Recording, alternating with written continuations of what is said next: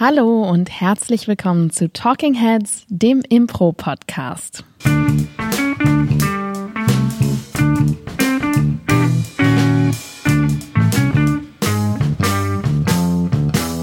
Und an meiner Seite ist der strahlend glitzernd funkelnde Paul Ziemer.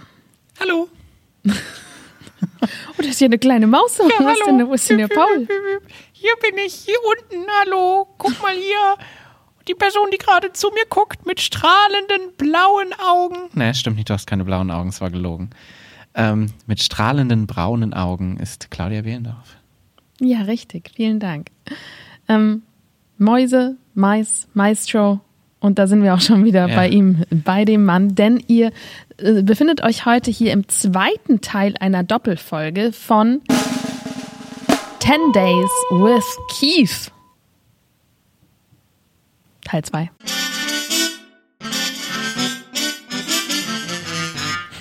Kommt jetzt der Teil, wo wir Previously On einspielen und so kurze Flashbacks von Sachen, die wir in der letzten Episode gesagt haben, nochmal hier zur Einordnung kommen.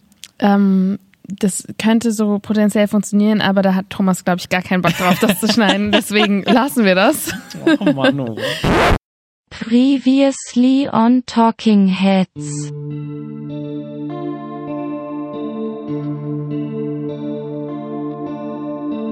Ein lebender Teil der Geschichte, der Impro-Geschichte. Genau, aber äh, Keith hat immer schon unterrichtet. Keith war immer schon ein Lehrer, ähm, im Gegensatz zu Spieler, weil Keith tatsächlich nie Performer war. Ich glaube, er ist auch Dramaturg, was auch immer das heißen mag. Mit Wärmflaschen ist es so. Du denkst vorher, du brauchst es nicht. Und erst wenn du es hast, merkst du, dass du es gebraucht hast. So Gold wert. Ich versuche hier so seit zehn Minuten irgendwas auch Gutes zu sagen in dieser Folge. Ich weiß nicht, ob Steffi Graf Tennis erfunden hat. Ich hatte so eine komplette Falschannahme. Es kann nicht sein. Wie ähm, war denn so die Atmosphäre wie in so einer Sekte? Du kannst nämlich 400 Euro sparen und für 550 Euro an diesem Workshop in Anführungsstrichen teilnehmen, denn es gibt eine zweite Kategorie und das ist einfach nur die HörerInnen-Kategorie. Inzwischen habe ich mich ja gesettelt mit meinem Impro-Money. Aber natürlich, also ich meine, es ist halt der Moment, in dem du die, die als Moses auf den Berg Sinai steigst und die zehn Gebote runterholst. Und so ein bisschen Popcorn rausholen. Keith Johnstone. Nehmt euch nicht so ernst. Aber wir holen euch einmal ganz kurz ab, falls ihr die letzte Folge äh, nicht gerade eben gehört habt. Falls ihr sie noch gar nicht gehört habt, ähm, müsst ihr auch nicht unbedingt zurückgehen, aber Nö. so für die Für den die, Rahmen. Für den Rahmen, genau. Ähm, wir sprechen über einen Workshop mit einem der Väter des Improvisationstheaters, Keith Johnstone, den wir Anfang 2018 in Berlin gemacht haben. Erst Paul zehn Tage, dann ich zehn Tage Und andere Menschen waren da auch noch dabei. andere Menschen, deren Namen Keith Johnstone nicht kannte und deren Namen wir heute auch größtenteils nicht mehr können, waren auch dabei, aber alles tolle Menschen. Und ähm, wir haben in der letzten Folge so ein bisschen ähm, über die Atmosphäre gesprochen, über das Gurutum und wie es uns so ging. Und heute tauchen wir ein bisschen ein und nehmen euch mit in den Inhalt dessen, also was Keith Johnstone gesagt hat. Und Paul hat schon sein Impro-Buch gezückt, ja, denn wir beide untypisch, haben unsere alten Impro-Bücher rausgeholt. Absolut. Untypischerweise haben wir tatsächlich auch mal mitgeschrieben. Ja. Weil man aber auch die Zeit hatte mitzuschreiben. Ich meine, wir haben es in der letzten Episode gesagt, Keith spricht einfach sehr viel. Und wenn man da sitzt und äh, Keith zuhört, dann macht es schon auch Sinn, am meisten einfach mitzuschreiben. Weil so viel zum Spielen kommst du nicht. nee. Aber auf der anderen Seite, ich dachte halt, also es sind 65 Stunden, die der Workshop ungefähr ging, insgesamt. Und es fühlt sich so wirklich an, während dieses Workshops so, ich war so, weiß nicht, von diesen 65 Stunden vielleicht eine Stunde insgesamt auf der Bühne und habe performt Und wirklich eine Szene gespielt. ge- wirklich Ah, eine ja. Szene gespielt. Aber so im Nachhinein, wenn ich so meine Notizen durchgehe, wir haben verdammt viel gemacht in diesen zehn Tagen. Also aber halt immer nur so viel. mini kurz. Genau, halt super kurz, denn letztendlich war dieser Workshop vor allen Dingen eine Abhandlung von allem, was Keith erfunden hat, Ja. von allem, was Keith in irgendeiner Form noch verändert hat zu seinen Erfindungen. Das heißt, kurzer Disclaimer an dieser Stelle, es ist unmöglich für uns in dieser Folge alles zu erzählen, was wir da so mitgenommen haben, was Keith uns so erzählt hat, wo wir so Aha-Momente hatten. Es ist fast, un also ich meine, Keith hat zwei Bücher gebraucht, um das Ganze zu schreiben und wir haben diese Bücher gelesen, also Claudia hat diese Bücher gelesen, ich Er ja hat nicht. sogar vier Bücher gebraucht. Ja, ja. Und trotzdem hatten wir noch Aha-Momente, weil Sachen einfach nochmal anders erklärt wurden oder noch zusätzliche Sachen kommen zu diesen Büchern. Also, ähm, wir werden nur so ein kurzes Blitzlicht in dieser Folge von so Sachen, die wir mitgenommen haben, Sachen, die wir besonders cool fanden oder Sachen, die halt einfach zu Keith dazu hör- gehören, Ja. abliefern. Disclaimer over. Ja. Ähm, genau, es gibt ja eine Reihe von großen Themen, die Keith hat. Und ähm, womit fing es denn an bei euch in dem Workshop? Wir haben letzte Woche schon drüber gesprochen. Ich glaube, bei also letztendlich war es bei uns wahrscheinlich relativ ähnlich, gerade die ersten Tage. Ähm, es war die Dolphin Exercise. Das war die allererste Übung, die wir gemacht haben, die so ein bisschen in diesem ähm, deinem Partner den Wunsch ähm, ablesen, was immer so ein bisschen so ein Keith-Ding ist. So, du musst deinen Partner beschenken, mach ihm Geschenke und diese Kommunikation zwischen dein, den SpielerInnen die da mit drin steckt. Das war so das, was wir ganz am Anfang gemacht haben. Und mit ganz am Anfang meine ich nach den zwei Stunden, die Keith erstmal geredet und geschmatzt hat. Ja. Im, äh, ihr werdet übrigens, Soundkulisse wird dieses, dieses Mal so ein bisschen sowas hier sein, weil wir konstant durch unsere Impro-Bücher mal blättern müssen tatsächlich. Ja. Also bei uns war wirklich das große äh, Thema und dazu passt natürlich auch das Dolphin Training, war Fear and Failure. Also darum ging es am Anfang Genau. sehr viel. Mm.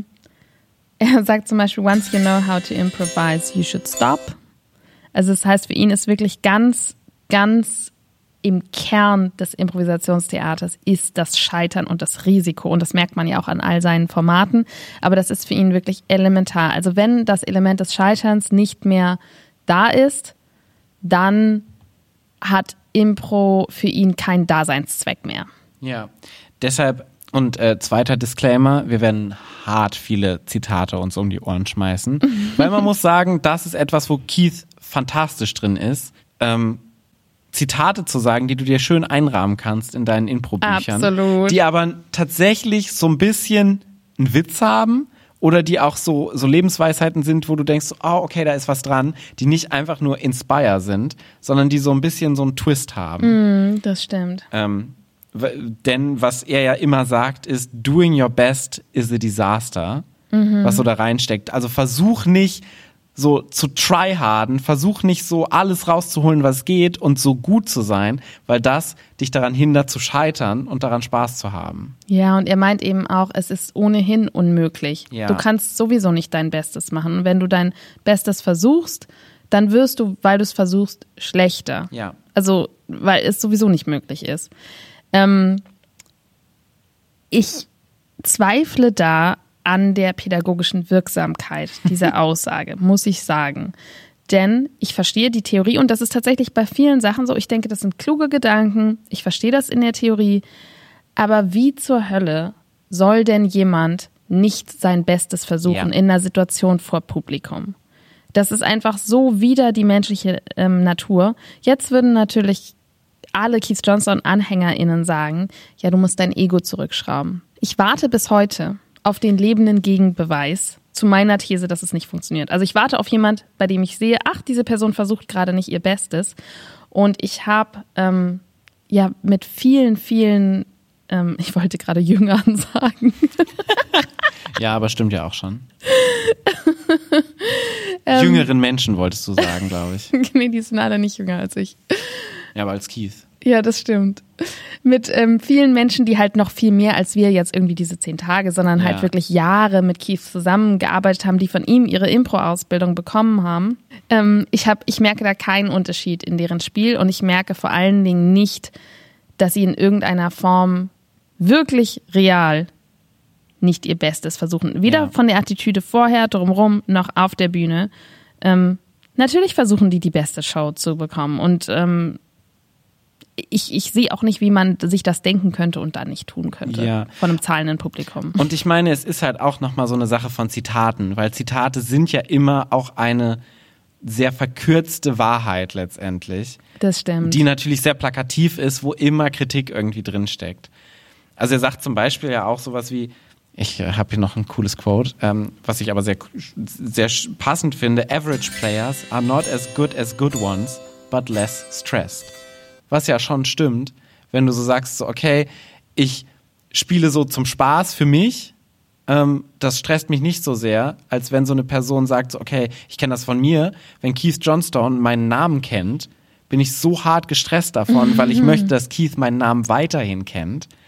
Ähm, und von Tag bis vier bis Tag sieben war ich so gestresst in diesem Workshop, weil ich so wollte, okay, Keith, merk dir meinen Namen, merk dir meinen Namen. Und in dem Moment, wo er ihn an Tag sieben vergessen hat und am Tag acht immer noch nicht wusste, war ich so, okay, ist auch egal. Und ich war viel entspannter. so, aber natürlich ist es immer eine relativ kurz gefasste Wahrheit in der Zitat. ja. Aber jetzt haben wir schon sehr viel über Keith gesprochen, ohne wirklich viel über Übungen zu sprechen.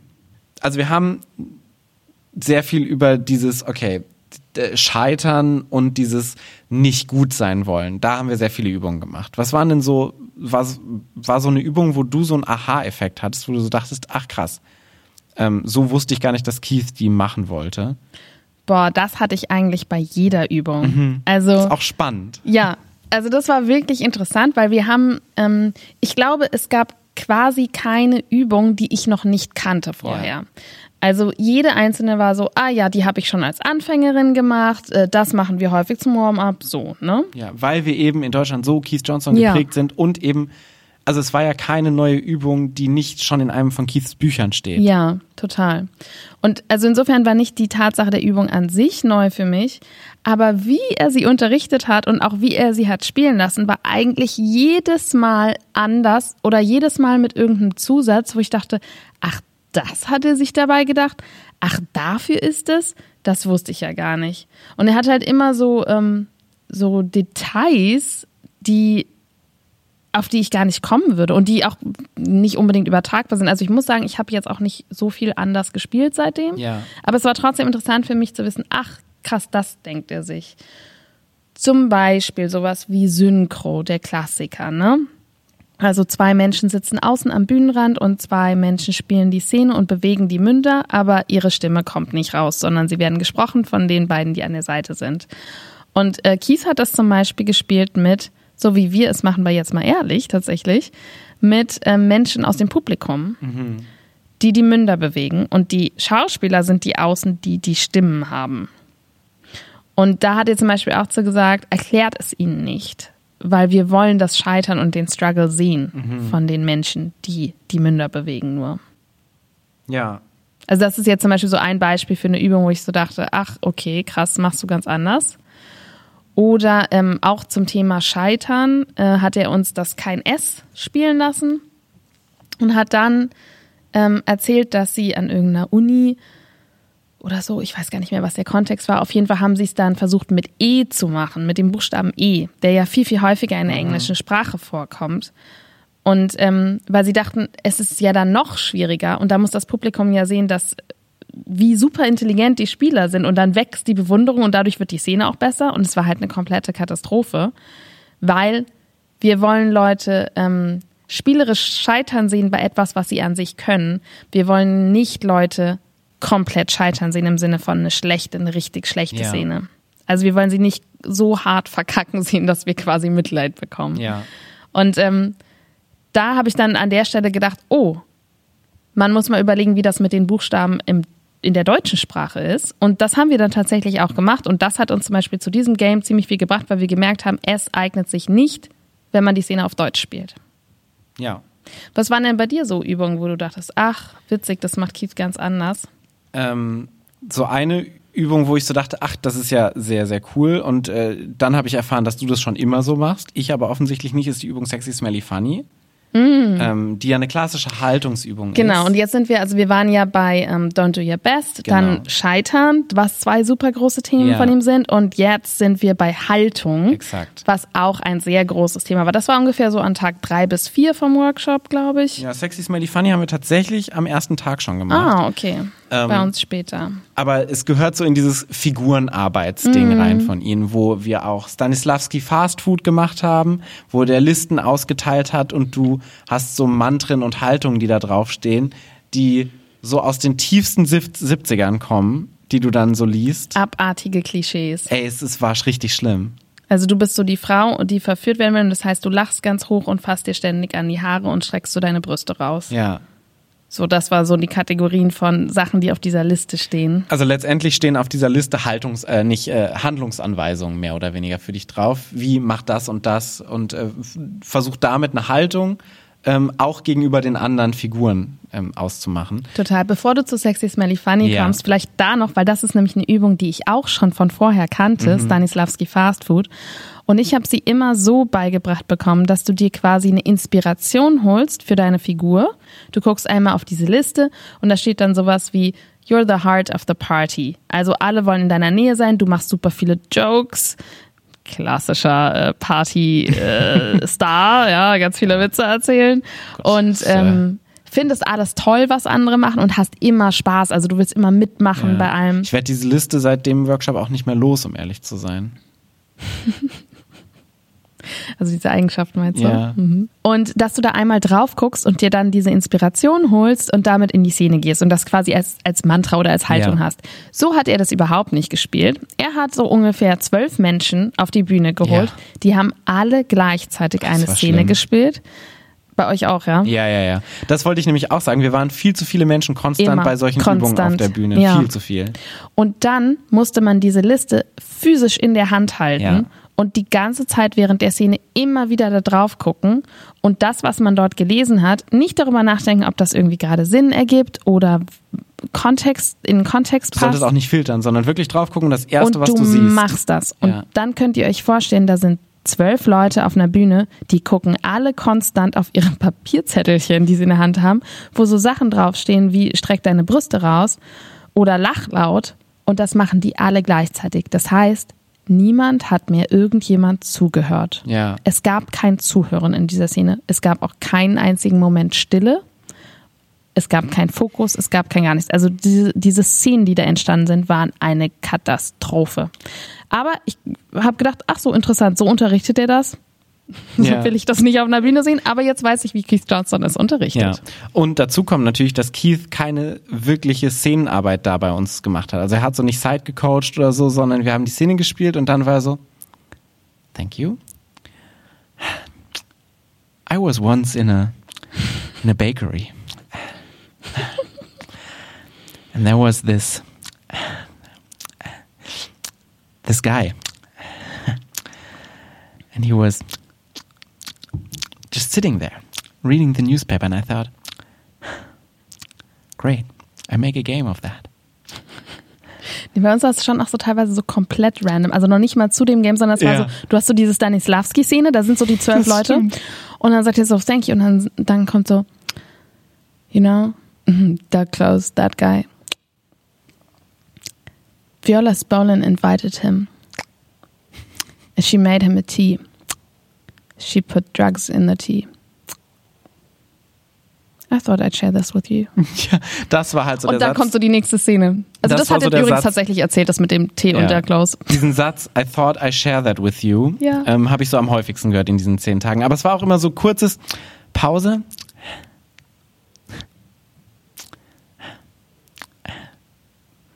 Thought I share that with you.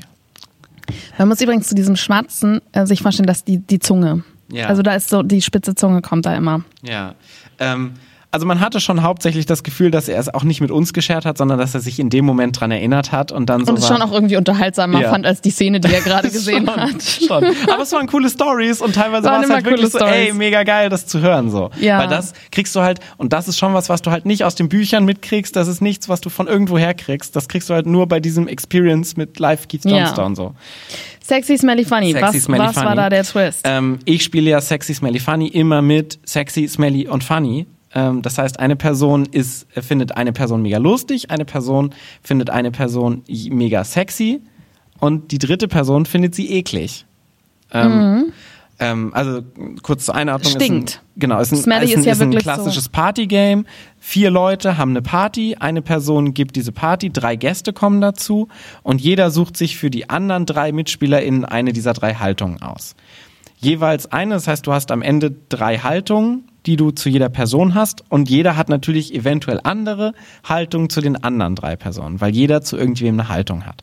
Ist eine super coole Übung für du brauchst nicht viel in der Szene außer einer Haltung zu einer anderen Person, um eine coole Dynamik zu haben. Grundsätzlich bei Sexy Smelly Funny ist sowieso immer schon das Problem, das was wir gerade auch haben, vier Leute auf der Bühne, die alle eine Haltung haben, es wird schnell messy. Ja. Ähm, und bei Smelly ist es halt so, dass du wirklich so diesen Ekelaspekt hast, der meistens sehr plakativ nach außen geht. So unter den Achsel riechend. Genau, oder so stinkend, der auch eine Dynamik irgendwie sehr schnell kaputt macht, weil es wirklich einfach zu plakativ ist. Im Gegensatz zu Funny oder Sexy, die subtiler sind irgendwie in, in ihrer Ausübung. Ja. Ähm, und der hat äh, da gemeint als Haltung, dass ähm, du einfach nur Angst hast. Vor, es gibt so eine Person, die schlägt Leute auf Partys.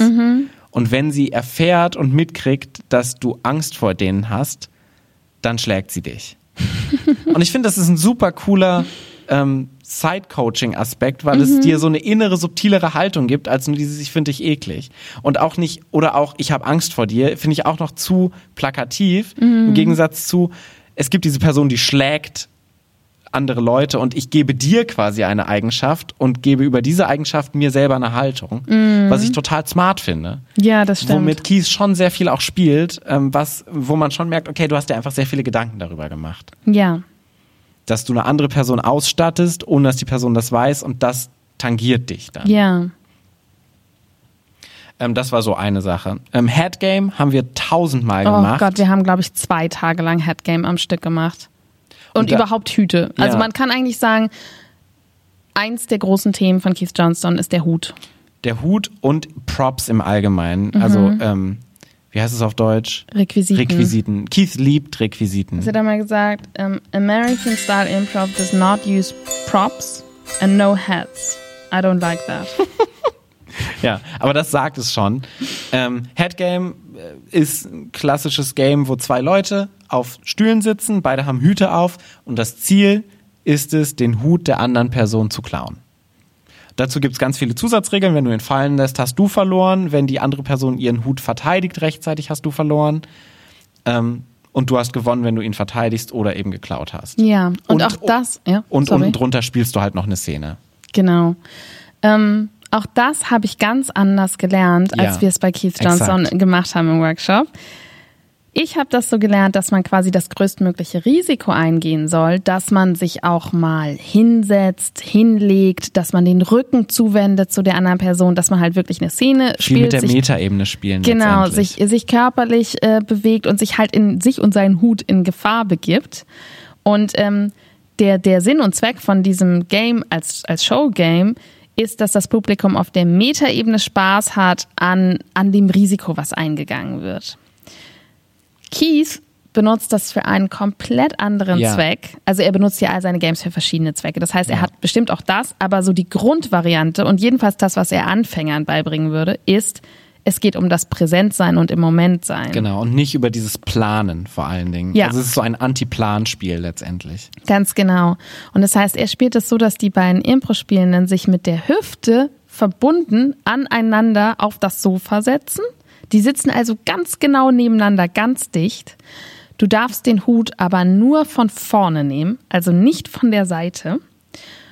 Und das heißt, es ist eigentlich, es sieht fast unmöglich aus, diesen Hut zu bekommen, weil das so schwierig ist. Also du, du sitzt da und der andere sitzt ja genau Ja. neben dir. Und das heißt, der sieht ja wirklich jede Handbewegung, die du machst. Es ist aber so, dass er sagt, guck nach diesem Moment, wo die Augen woanders hingehen. Das ist der Moment, wo dein Mitspieler in den oder eine Mitspielerin in den Kopf geht, wo die anfängt nachzudenken und dann kannst du in aller Ruhe den Hut vom Kopf pflücken. Und das war so für mich so ein krasser Moment, weil es hat wirklich funktioniert. Es hat bei uns auch wirklich funktioniert. und das ja. war, das war für mich so alter krass. Es war mir, also es ist so ein bisschen wie dieses Video, wo so ein pinker Elefant durchläuft oder so ein pinker ähm, Typ in einem Kostüm und du bist so, hä, wie konnte ich den nicht sehen? Ja. Und so ein bisschen das Gefühl hat dieses Headgame so ausgelöst in Das mir. stimmt. Und das fand ich total faszinierend, ähm, weil es natürlich du konstant so bist, okay, eigentlich waren es immer die Momente, wo du gedacht hast, wann ist mein Mitspieler, meine Mitspielerin jetzt unaufmerksam? Ja. Und dann wurde dir selbst der Hut geklaut, weil du selbst zu sehr nachgeguckt hast, wie, was ist jetzt äh, bei der anderen Person. Ja. So. Ähm, aber wir haben halt Headgame in tausend verschiedenen Variationen gespielt. Absolut. Auch bis zu, ähm, und das fand ich auch schon spannend, weil jede Iteration dieses Headgames hat nochmal einen anderen Fokus auf Mhm. was anderes gelebt. Die haben zum Beispiel das Headgame auch komplett in Slow Motion gespielt, was dann wieder was komplett anderes beinhaltet, Ja. weil da bist du natürlich im Moment, weil du es mitkriegst. Aber dann ist es so dieses aktiv scheitern wollen. dass du und- trotzdem versuchst. Ja. Also du sollst trotzdem wirklich versuchen zu verhindern, dass Genau. also nicht extra langsamer Ja. werden, aber du bleibst trotzdem in dieser Geschwindigkeit, was eine totale Herausforderung ist. Ja. Und war das da, wo er gesagt hat, er würde auch zahlen, um dir Spielen Nee. zuschauen zu können? Nein, das war. Ähm, ich hätte es schon selber eingefügt, Claudia, du, diesen Satz. Nee, es war bei der 25-Sekunden-Übung. Ähm, natürlich. Ähm, das war, was ja auch so ein bisschen ganz spannend ist von, von Keith, dass man hat immer so dieses Ding, what comes next? So, du hast eine Story bei Keith und es geht so alles immer weiter, weiter, weiter. Aber Keith ist ja auch ein riesiger Verfechter von Physical Comedy. Was sehr konträr ist. Wir hatten auch, wir hatten fast einen ganzen Tag Physical Comedy. Ja. Und alles, was er da sagt, ist so ein bisschen konträr zu dem ganzen Rest von dem, was er sagt. Das hat mich auch sehr irritiert. Ja. Also, es ist so ein bisschen so, als ob er in diesem ganz speziellen Feld auf einmal glaubt, dass man bei seiner Tätigkeit bleiben soll, dass man nichts Neues machen soll, dass das reicht, was da ist. Wohingegen er die kompletten restlichen Tage immer so war, es muss mehr passieren, es muss was Größeres passieren, was kommt als nächstes. Also ich war so, okay, für ihn ist das anscheinend so ein spezielles Feld Ja. des Impro-Theaters, wo ganz andere Regeln gelten als beim Rest. Vielleicht, weil er da explizit auf Comedy geht. Ja, und Keith ist ja auch ein riesiger Filmfan. Keith liebt Filme und bei diesem Retreat in Dänemark, was er zum Beispiel macht, gucken die auch jeden Abend irgendeinen Film von Keiths Top Ten Liste oder so. Buster Keaton, und er Charlie liebt Chaplin. Buster Keaton, Charlie Chaplin, Mr. Bean. Die findet er alle super und ich glaube, Mhm. da kommt auch sehr viel sein Fable für Physical Comedy her. Ähm, und es gab diese 25-Sekunden-Übung, die wir gemacht haben, wo es eigentlich nur mehr davon ist. Innerhalb von 25 Sekunden. Du bist zu zweit auf der Bühne, spiegelst und machst einfach mehr und steigerst in 25 Sekunden. Ach, witzig, das haben wir nicht gemacht. Wirklich nicht. Ähm, und das ist auch Keith Johnston Comedy, aber es ist auch Keith Johnston Comedy, weil es eben nicht ist, okay, guck nach einem unusual thing und entwickel das, sondern bist auf der Bühne, du hast 25 Sekunden, bam, mach uns Das was stimmt. Spannendes jetzt auf der Bühne, jetzt und hier und sei geil. Das stimmt, ja. Weil Keith ist halt super schnell gelangweilt auf der Ja. Bühne. Absolut. Und er will immer, was passiert, was passiert, lass Und dir es keine ist Zeit. entweder Tod oder Sex eigentlich. Genau. Und das sagt er ja immer. Entweder du willst mit der Person schlafen oder du willst die Person töten. Das sind die beiden grundlegenden inneren Haltungen, die du eigentlich immer Ja. hast. Ähm, und bei der 25-Sekunden-Übung ist es halt wirklich das. Geh auf die Bühne und explodiere. Ähm, und das kann ich ja schon ganz gut. Und da hat er tatsächlich so danach gesagt, und das steht ja auch überall als Zitat, konstant überall bei mir, weil es halt ein Zitat von Keith Johnston ist, wo er gemeint hat, I love watching you on stage. I would pay for that. Wouldn't you pay for that? I would pay for that. Hat er dann noch die anderen gefragt. Und die haben alle super gelacht und es gefeiert. Ja. Weil Keith das gesagt hat. Ja. Ja. Und es ist schon cool, das Zitat von Keith Johnston bekommen zu haben. Ja, das muss cool sein. Stelle man sich mal vor, dass der seinen Namen weiß und dann das noch. Es muss toll sein. Ja. Ich glaube, danach wusste er meinen Namen, hat ihn dann aber auch wieder vergessen und die Szene wahrscheinlich auch. ja. Stimmt. Ja, ähm, wie gesagt, wir können nicht alles anreißen. Ein großer weiterer Block waren noch Master Servant Scenes, die er auch total liebt. Also das heißt ähm, Herr und Diener und natürlich riesiger Block Status. Aber da äh, muss ich sagen, das war sogar ziemlich ähnlich zu Ja. dem, was man so liest. Also Status ist super wichtig für Keith und ähm, da steht aber auch viel in seinen Büchern. Ja. Was noch ein großer Unterschied war, allein zum Props-Ding, er hat halt super viel mit Couches gespielt, wir hatten ein Bett auf der Bühne, was du halt alles nicht hast, wenn du das irgendwie lernst von stimmt. Leuten, die mit Keith zusammengearbeitet haben oder jetzt in so einem Workshop oder aus den Büchern. Und das ist wirklich wichtig für ihn. Also Ja. diese Couch ist wirklich wichtig. Und das verändert eine Szene einfach krass, wenn du eine Couch hast, wo auch so ein Loch in der Mitte ist, wo er meint, da steckt jetzt mal dein Kopf durch. Ja, Pantomime ist überhaupt kein Freund von. Nee, null. Also er hasst Pantomime. Und damit sind wir auch schon kurz bei unserem allerletzten äh, kleinen Blog, nämlich äh, Keith Rant. ja. Dinge, die Keith nicht mag.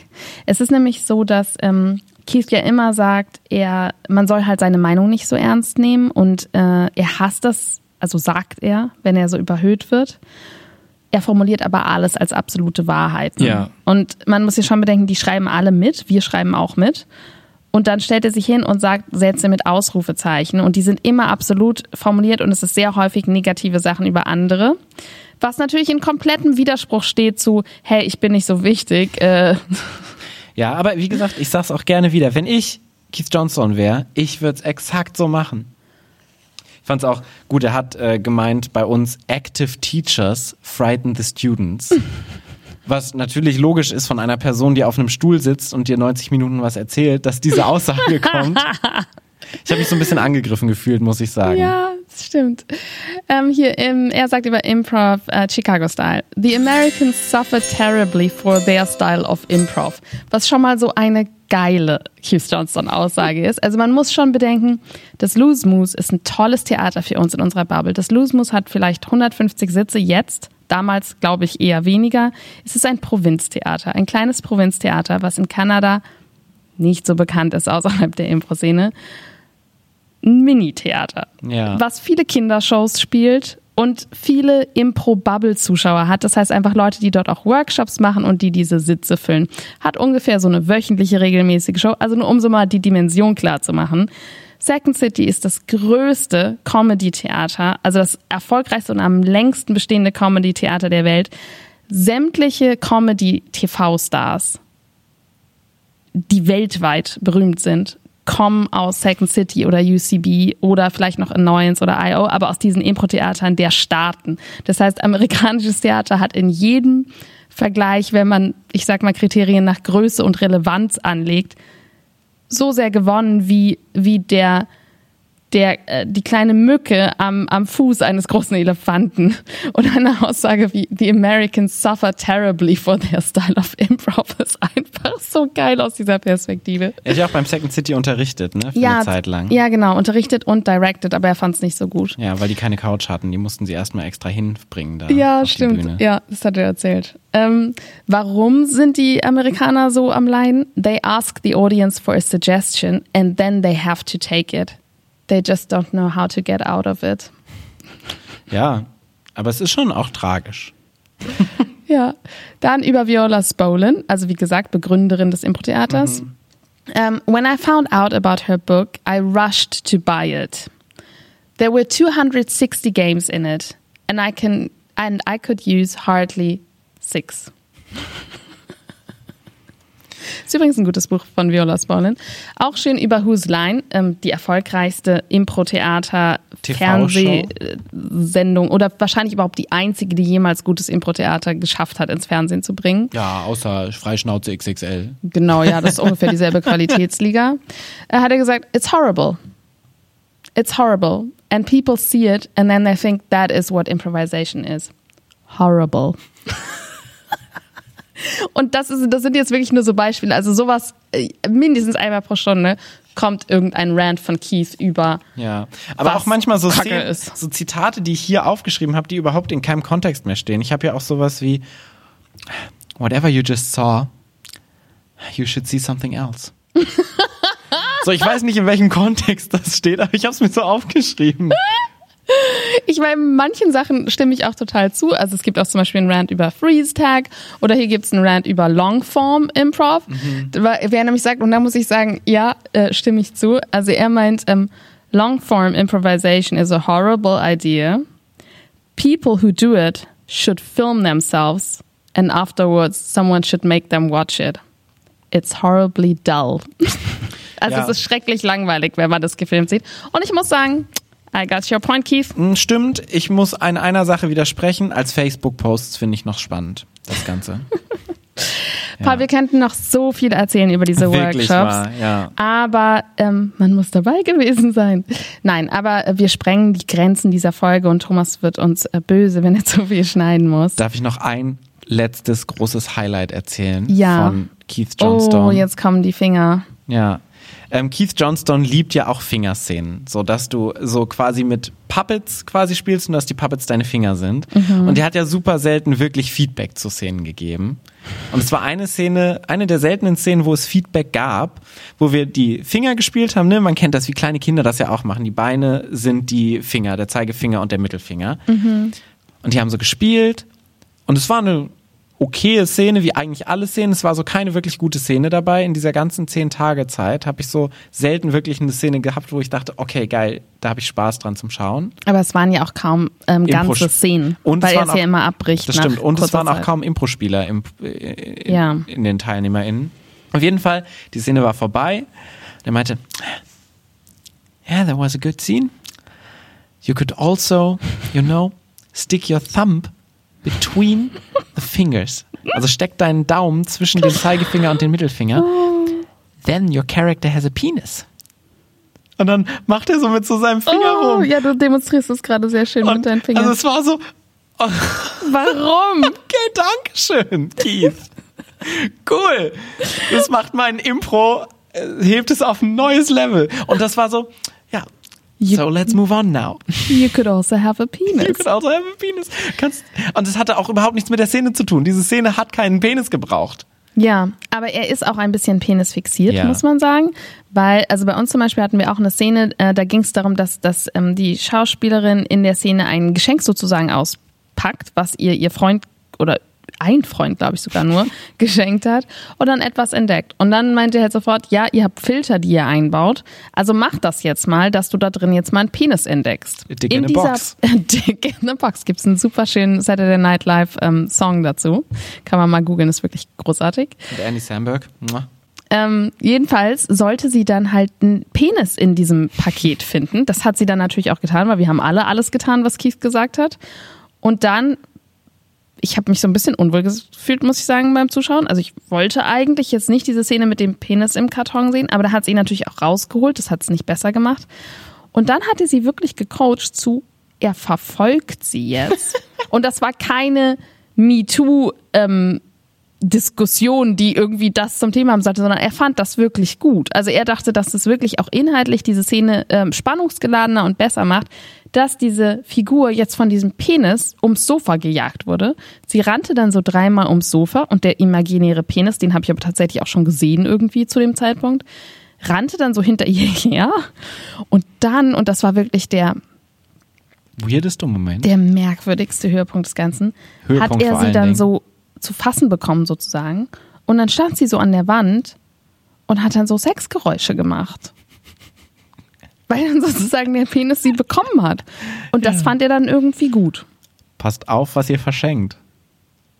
Und ich war halt sehr befremdet von dieser Szene. Und es gab schon häufiger mal Sachen, wo er wirklich hochgradig sexuelles Ja. Sachen reingecoacht hat, wo ich dann auch immer denke, es ist halt auch eine andere Zeit. Und ich glaube, sowas war in den 70ern wirklich wild und ähm, mutig. Und heute ist es halt befremdlich und wir ähm, haben halt auch dieses ähm, Machtgefälle im Kopf, was nun mal zwischen Regisseuren und Ja. Schauspielern stattfindet und können das ganz und gar nicht äh, entspannt genießen, eine solche Szene, wo Ja. eine Frau von einem Penis rumgejagt wird. Das stimmt. Es ist halt auch wieder im Grundsatz dieser, entweder du willst mit der Person schlafen oder sie umbringen Ja. in dieser Dualität, die für uns als Impro-Spieler irgendwie nochmal befremdlicher ist. Und auch wieder da, ich merke jetzt gerade bei meiner Schauspielausbildung, das ist nicht so weit weg von dem, was in Schauspielhäusern heutzutage einfach immer noch gang und gäbe ist. Und auch noch nicht so sehr in Anführungsstrichen aus der Zeit gefallen. Also natürlich real schon, aber in dieser Bubble des Theaters ist so Sex und so dieses ganze, mach es auf die Sexebene Ja. so nicht so fernab. Und äh, von dem her muss man ihm auch einfach so ein bisschen diesen Hintergrund irgendwie nochmal äh, verdeutlichen. Ja, und so milde walten lassen in der Hinsicht. Ja. Ne? Vor allen Dingen, weil es eben ein 85-jähriger alter Mann ist, der das Ja. noch macht, was noch für mich nochmal eine ganz andere Nummer ist, als wenn es wirklich ein 35-jähriger Mann macht oder so. Total. Also das vielleicht auch noch wirklich zu seiner Ehrenrettung. Natürlich hat er sexistische Vorstellungen. Das ist aber auch klar, wenn man Ende 80 ist. Also ich glaube, das wär, da wärst du die krasseste Ausnahmeerscheinung Ja. der Welt. Also er hat überholte Frauenbilder. Für ihn sind So das, was Frauen wir mit die Stanislavski Fast Food gerade ja auch schon gesagt Genau, und es ist halt, Frauen sind auch so die emotionalen Stützen, das sind die mit den Wertvorstellungen, das sind sozusagen die besseren Menschen, ähm, alles so Rollenbilder, auf die man gar keine Lust hat, wenn man Comedian ist. Aber er ist ein Frauenfreund. ja. Also er mag Frauen, er hat Frauen unterstützt, schon immer, auch in der Karriere. Ja. Also er hat wirklich, ähm, er hat Frauen Stage-Time gegeben. Er ist super supportive. total. Ja. Und er, ähm, er liebt einfach auch Frauen. Und Also auf jetzt. auf eine platonische Ebene, Ja. total. War nie irgendwie übergriffig oder sonst irgendwas. Also das auch so mit diesem Penis-Ding. Also Ja. Keith Johnson hatte nie auch nur irgendwas, was in also es gibt so no bad reputation. Nein, nichts. Und alle Frauen, die mit ihm zusammengearbeitet haben, haben sich mit ihm wohlgefühlt. Und ähm, das sage ich jetzt auch gerade so, weil der Close ja eine komplett gegenteilige Ja. ähm, Reputation hat, der ja wirklich einfach ein Frauenfeind war. Das ist erwiesen. Und da war Keith schon seiner Zeit, für seine Zeit war sein Geschlechterbild extrem modern. Ja. Und er war auch in vielen anderen einfach ein Punk seiner Generation. Und zu allem, was wir jetzt gesagt haben, Keith selbst sagt, ähm, das meiste von dem, was ich erzähle, ist übrigens Schwachsinn. Ja, er hat auf jeden Fall immer die gehörige Portion Selbstironie doch dabei. Total. Und das macht es irgendwie auch so super sympathisch. Und Keith ist einfach wirklich ein grundsympathischer Mensch. Absolut, ja. Und wie gesagt, wenn ich 85 bin, würde ich auch so Sachen raushauen, so Rants, die er gemacht hat und so. Würde ich alles machen, wenn ich mich selbst nicht so ernst nehme und ich von allen anderen vergöttert werde. Ich glaube, ja, why not? Ja. Paul. Das war unser Kapitel Keith. Ja. Und Ich jetzt- denke gern daran zurück. Ich auch. Ich bin froh, dass ich es gemacht habe. Ich Und möchte hab es viel mitgenommen. Missen. Ja. Was war denn dein Impro-Moment der Woche? Ähm, wir hatten jetzt am Wochenende äh, einen Probentag und es hat wieder so wahnsinnig viel Spaß gemacht und ich liebe einfach Probentage. Und es ist auch immer so sehr, also sehr, sehr, sehr, sehr, sehr interessant, weil ich gebe ja zum Beispiel jetzt meinen Genre-Impro-Kurs seit einem Jahr jetzt quasi konstant und gebe super viel Genre-Impro-Kurse und merke dann immer, wie gut es den Leuten tut, gerade auch Ensembles, die das zusammen machen.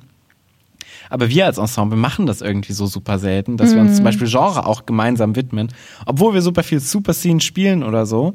Aber dass wir uns wirklich mal die Zeit für uns gesamt-ensemble technisch nehmen, zu sechst an diesen Genres zu arbeiten, uns für uns dieses Vokabular der Genres nochmal zu vertiefen, machen wir so in der Gänze super selten, sondern immer so punktuell, wenn wir gerade zum Beispiel Heistfilm äh, als Format entwickeln oder Krimi oder so.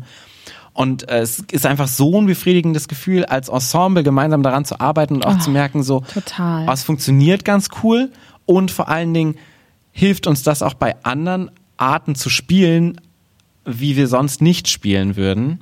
Äh, und das finde ich auch sehr befriedigend. Und das ist cool, dass es auch Genre so als Vehikel dafür funktioniert und auch für uns selber. Das hat mich sehr glücklich gemacht jetzt beim Probentag. Oh, mich hat das auch total glücklich gemacht. Und also gerade die Genre, die wir auch gemacht haben, die haben halt so viel Spaß gemacht. Also Science Ja. Fiction war so toll. Horror mit Thomas war auch so toll. Da haben wir noch Hörspiel ausprobiert mit Charlie, was ja nicht wirklich ein Genre ist. Ja. Aber es hat so gut getan. Es war sehr befriedigend. Ja. Was war denn dein Impro-Moment der Woche, Claudia? Also ich habe diesen Promentag auf jeden Fall auch sehr gefeiert. Äh, ich hatte aber noch so ein bisschen ein, ein Offstage-Impro-Moment. Und zwar habe ich, ich bin ja überhaupt kein Freund von Online-Impro. Wir machen es ja auch selber nicht. Du willst äh, Shows sagen, ja? Ja, ja, ja. Mit Online-Impro. Ja. Also ich hasse auch Online-Impro. Seit anderthalb Jahren mache ich quasi gar nichts mehr. Nein, ich spiele super gerne Impro über Zoom, einfach um es zu üben und ähm, unterrichte das natürlich auch mega gern, aber ich meine wirklich eine, eine Show abgefilmt und dann im Livestream. Ja. Weil das Publikum fehlt und man merkt es den Impro-Spielenden an. Und ich habe bis jetzt eigentlich noch keinen gesehen, der mich wirklich überzeugt. Ich habe aber auch nicht so viel gesehen. Aber ich habe jetzt Chaos Royal gesehen, was ähm, von Menschen ist, die auch bei Theatersport Berlin spielen. Also die habe ich auch früher schon mal live gesehen im, im WKA, mehrfach sogar. Ähm, und die äh, Episode, die ich gesehen habe, war mit den beiden wunderbaren äh, Damen, äh, Josephine Heid und Konstante, Konstanze Kromer heißt sie, glaube ich. Ja? auch eine Konstante im Ensemble bestimmt. Das glaube ich wirklich. Und ähm, die haben es richtig, richtig gut gemacht. Die ganze Produktion, ich habe es dir ja auch gezeigt, Ja, ähm, die ganze Produktion ist einfach so hochwertig. Also es sieht schön aus. Es sieht einfach aus wie ein TV-Studio. Sie arbeiten halt mit verschiedenen Kameraeinstellungen, aber das auch gekonnt. Also man merkt einfach, dass sie wirklich jetzt ein Jahr lang Übungen daran haben, Impro gestreamt zu, ähm, zu spielen. Und das Impro ist, es war jetzt nicht immer so die Höhepunkte der Improvisationstheaterkunst, weil man natürlich auch sehen muss, es ist kein Publikum da. Ja? Es ist einfach so eine krasse Erschwernis. Das merkt man. Aber was göttlich, überirdisch, unfassbar, ich bin ein Fangirl ist, ist deren musikalische Darbietung. Wenn diese beiden singen, das ist so gut, das ist so gut, da werde ich in diesem Leben nicht mehr hinkommen. Und die haben ein Lied gesungen zu zweit. Meine Fresse. Hieß das Lied so? Nee. Aber das war mein Gefühl. Und ähm, die beiden sind natürlich so typisch Berlinerinnen und die sind sehr wenig vernetzt in der Szene. Also ich kannte die tatsächlich Ja. beide vorher nicht und ich habe immer das Gefühl, ich kenne ungefähr alle in der Impro-Szene. Und ich glaube, die reisen auch nicht viel. Die gehen nicht viel auf Festivals oder so. Aber schaut da mal rein. Das ist Chaos Royal. Auf YouTube haben die alle Shows auch nochmal zum Anschauen. Genau, zum danach anschauen. Aber sonst geht auch einfach in den Livestream. Die machen das echt fantastisch. Also das ist wirklich eine Watch-Empfehlung. Das war mein Impro-Moment. Volle Bewunderung. Wunderbar. Und direkt Cross-Promo. Ja, weiß ich nicht. Ich glaube, es ist eher einseitige Promo. Ja, ist es nicht trotzdem Cross-Promo? Oder heißt Cross-Promo, weil es das wie ein Kreuz zurückkommt? Ja. Krass. Ich habe das gerade erst realisiert. Ich dachte immer, Cross-Promo ist so einfach, weil es so über was anderes geht. Also Cross. Ja, ich verstehe. Also jetzt nicht knusprig gebraten, sondern Ja. Kreuz. Mm. Ah, verrückt. Na gut. Äh, vielen Dank, Claudia, Ja. zu diesem zweiteiligen Keith Johnstone-Exkurs. Spannend war's. Wenn ihr die Chance habt, irgendwann nochmal, jetzt gerade ist ja super schwierig, irgendwann nochmal mit Keith arbeiten zu können, nehmt die Chance auf jeden Fall wahr, würde ich sagen. Auf jeden Fall, ja. Und ansonsten sehen wir uns nächste Woche wieder zu einer normalen Folge von Talking Heads. Aber denkt immer dran. You, can have, a, penis.